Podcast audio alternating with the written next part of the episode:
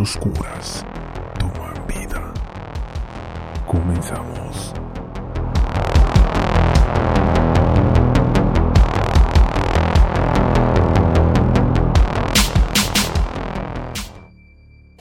Mis papás me dicen la verdad. Dale verdad, la verdad. ¿Cuál verdad? Mis papás me dicen la verdad. No, ya no, ya no quiso, quiso que la llevara y me empezó a, a manotear. Y pues ya mejor le dije que se bajara, pero este, nomás te aviso pues para que vengan por ella porque estaba muy agresiva. Buenas noches audiencia, les doy la bienvenida una vez más a Relatos para no dormir, donde las historias más oscuras toman vida. Antes de iniciar los invito a seguirnos a través de Instagram. Nos encuentran como relatos-podcast. Bien, iniciemos con nuestro siguiente episodio.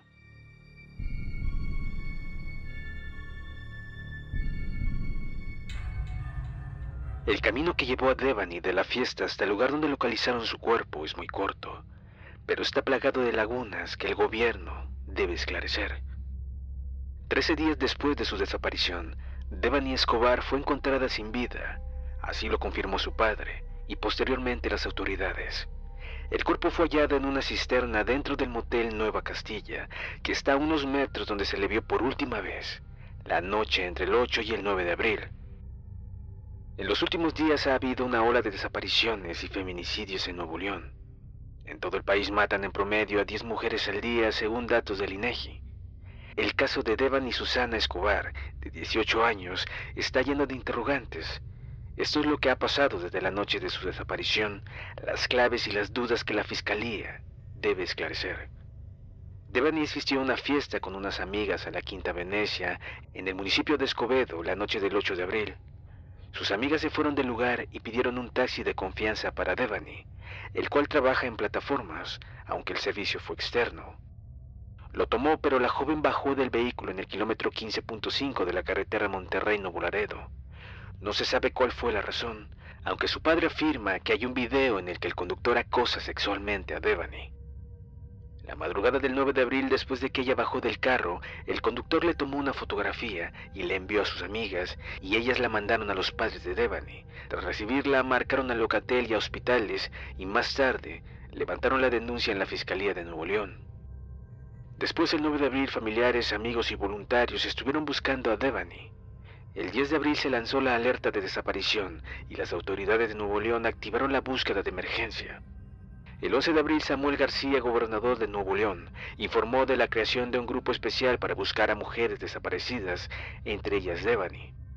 Se despliega un operativo de 200 policías para buscar a Devani. Uno de los puntos centrales de las pesquisas son las instalaciones del Hotel Nueva Castilla, frente al cual desapareció. La policía, la comisión local de búsqueda, familiares, amigos y voluntarios se movilizan juntos para encontrar a Devani, y aunque la policía registró los predios aledaños al hotel, no encontraron nada en los primeros días.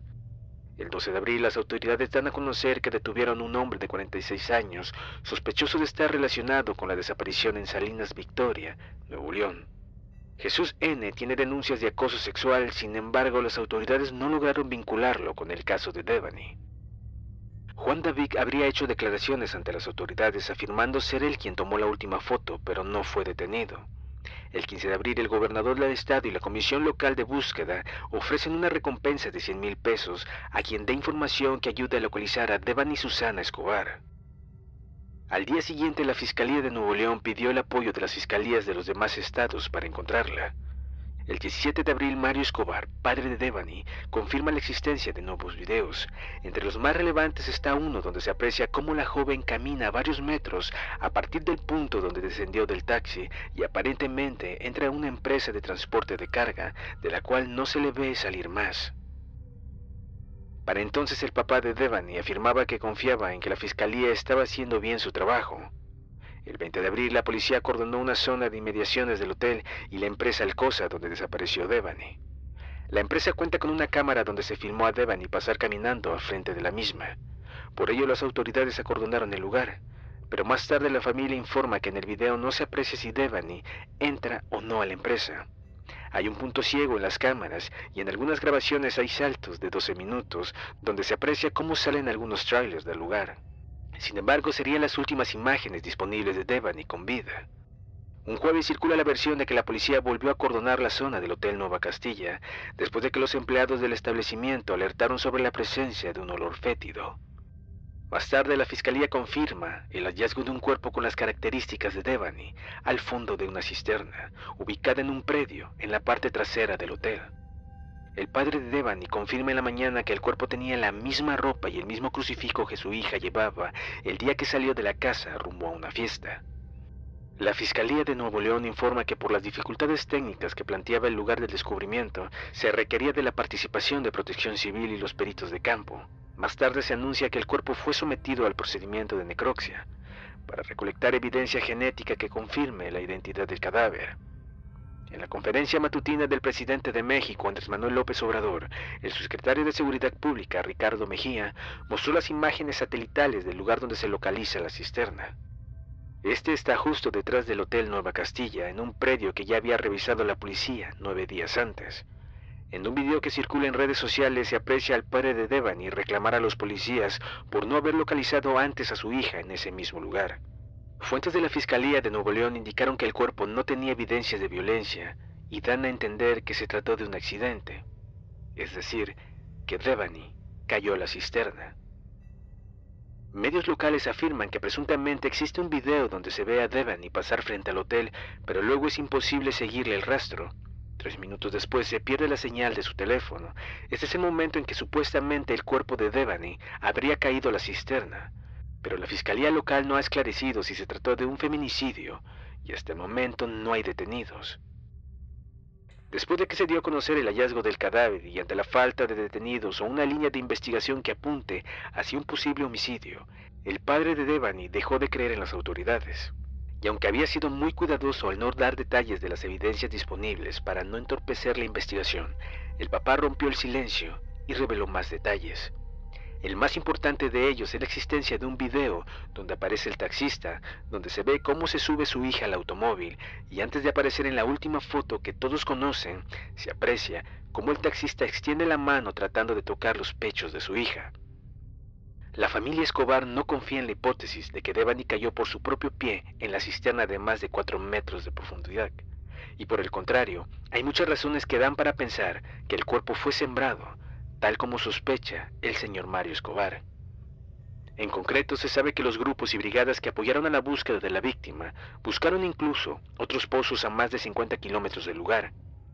Queda la duda, ¿por qué no encontraron el cuerpo desde antes? durante los primeros cateos de la policía. En las últimas horas se han revelado nuevas pruebas sobre el caso, y una de las más importantes y claves sea la del taxista que recogió a Devani. En un programa de noticias de un canal local en Monterrey, entrevistó al taxista involucrado en el caso de Devani Escobar, donde, entre otras cosas, señaló que siempre quiso ayudar a la joven, pero que debido a lo que asegura fue su comportamiento errático, jamás pudo convencerla de llevarla a casa. Juan David Cuellar fue el taxista presuntamente de confianza que recomendaron las amigas de Devani Escobar para que llevara a la joven de 18 años a su casa en plena madrugada tras una noche de fiesta. Fue él quien tomó la última foto de la joven parada junto a la carretera de la muerte, en donde él la dejó sola. La imagen ha dado la vuelta al mundo y ha llamado la atención sobre ese conductor y por qué la habría dejado abandonada sola en ese tramo de la carretera en el que han desaparecido tantas personas. El padre de la joven fue más allá y dijo que el taxista había tocado a su hija de forma indebida y que por eso ella decidió bajarse. Tras estas acusaciones de acoso sexual, Cuellar concedió una entrevista este martes al noticiero local Info 7 de Monterrey en la que contó su versión y aseguró que él no tocó a la joven y que ella insistió en bajarse de allí, mientras que él le pedía a sus amigas que volvieran por ella, que había decidido bajarse y que no estaba en buenas condiciones. El joven mostró el que probablemente sea el último audio de Devani Escobar, así como conversaciones por WhatsApp con sus amigas, a las que envió la icónica foto como prueba de que la joven había decidido bajarse de allí. Según contó Juan David Cuellar a Info7 la madrugada del 9 de abril, él hizo un viaje a través de la aplicación Didi, en el que llevó a unas jóvenes a una fiesta tras recogerlas de otro lugar. ellas le pidieron el teléfono para llamarlo otra vez cuando terminara la fiesta. Sobre las 4 de la mañana las amigas le enviaron un mensaje para que pasara a recogerlas a la quinta donde él las había dejado antes, que según Cuellar ya estaba cerrada, pero al llegar ellas se fueron en otro vehículo, un carro gris, y subieron a Devani con él, bajo la advertencia de que estaban monitoreando por GPS. Devani se quejó de sus amigas. Entre lágrimas asegura Cuella, dijo que eran malas amigas porque no habían querido llevarla con ellas, aunque el conductor no está claro de a dónde, si a la casa o a otro lugar. Las amigas se fueron en otro vehículo que les pasó por al lado. Según el relato del taxista, a poco de estar en marcha, la joven le pidió que detuviera el carro y que si tenía un cable para cargar su celular. Entonces se cambió el asiento delantero, algo que no es usual, según el chofer. Él le pidió su dirección para llevarla a casa, pero ella no quiso dársela. No me quiso dar su dirección, simplemente se volteaba, hacía como si estuviera enojada. Realmente no sabría decir a dónde quería que la llevara. Él escribió a las amigas por WhatsApp para que le facilitaran la dirección de la joven, y así lo hicieron. Entonces Devani le pidió que se detuviera.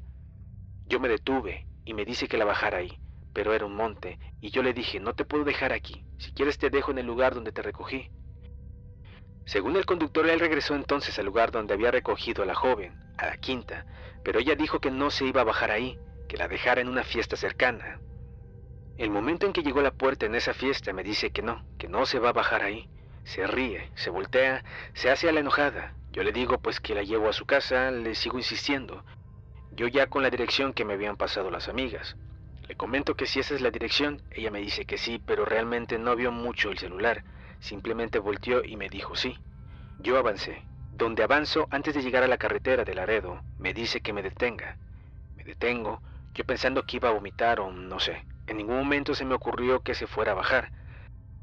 Agregó y explica que tras bajarse a la joven, él decide tomar la foto de ella y enviarla a su amiga, avisándole de que Devani Escobar decidió bajarse del taxi. Según Cuellar, él no sabía muy bien qué hacer e incluso le escribió a un compañero de trabajo contándole lo que le estaba pasando. Él decidió esperar unos tres minutos allí, a ver si ella volvía al auto y se arrepentía de quedarse en aquel lugar. Pero ella nunca volteó. Dijo, y yo lo que hice fue seguir. Ya dije, no puedo hacer nada más. El conductor del taxi dijo en la entrevista que había grabado un audio con una conversación que tuvo con Devani, en la que la joven hacía referencia a cosas de las cuales él no tenía conocimiento o no conseguía entender. Según Cuellar, él le decía que iba a llevarla a su domicilio, pero ella hablaba de otras cosas que no entendía. Por ejemplo, ella le hablaba de una verdad, pero él no sabía a qué se refería. El conductor dijo que tiene copias de este audio y de las conversaciones que tuvo con las amigas, pues su celular se lo quitó la fiscalía desde el primer día.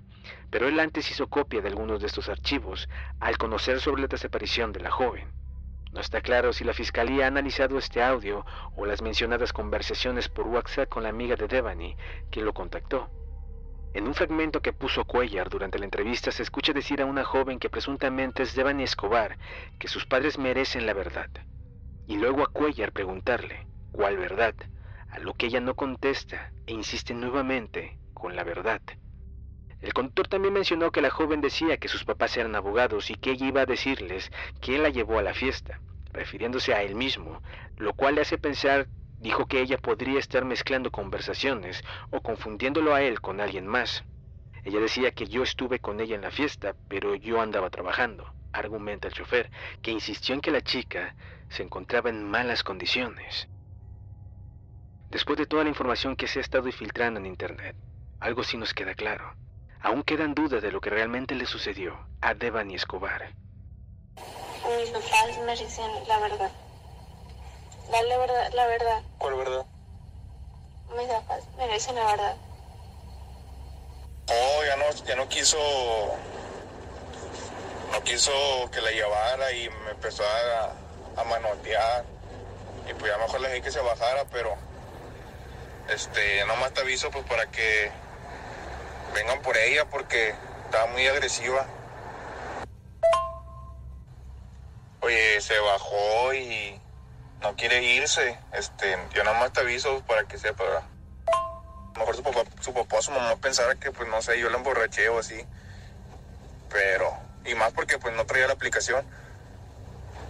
Pero aún así como quiera la quería llevar, pero pues no se dejó. Entonces el número de su mamá y no quiso. Y me dijo que se iba a bajar a la verga y no sé qué, y se bajó. Yo no la puedo subir a la fuerza o así, o llevarla hacia la fuerza porque me pueden acusar así de que la estoy secuestrando o algo así. Y ya ves cómo está ahorita el tema ese, entonces pues ya mejor me retiré de ahí. Y pues yo pienso, opino que no sean gachos y vengan por ella porque pues venía con ustedes y sí, la verdad anda muy mal. Pero ¿qué le dieron o qué? Porque andaba como si estuviera drogada, que se metió o qué. Pues no, pero me quisieron aventar la paleta a mí, este... De acuerdo con el informe de la Comisión de Búsqueda de Nuevo León, entre las 19 horas del 17 de abril y las 19 horas del 18 de abril fueron localizadas siete mujeres que estaban desaparecidas, cinco de ellas sin vida. Sus nombres eran Irlanda Marcela Ramírez Martínez, de 14 años, Ingrid Guadalupe Castillo Ríos, de 15, Brisa Anaí Porra Cerda, de 16, Jennifer Nicole Almaguer Vargas, de 14, e Irma Hernández Cruz, de 19. Como se aprecia, tres de ellas eran menores de edad. En Nuevo León van 327 mujeres reportadas como desaparecidas en lo que va de 2022, de las cuales 33 siguen sin ser halladas. Si te ha gustado nuestro programa, no olvides seguirnos y nos vemos en una próxima emisión.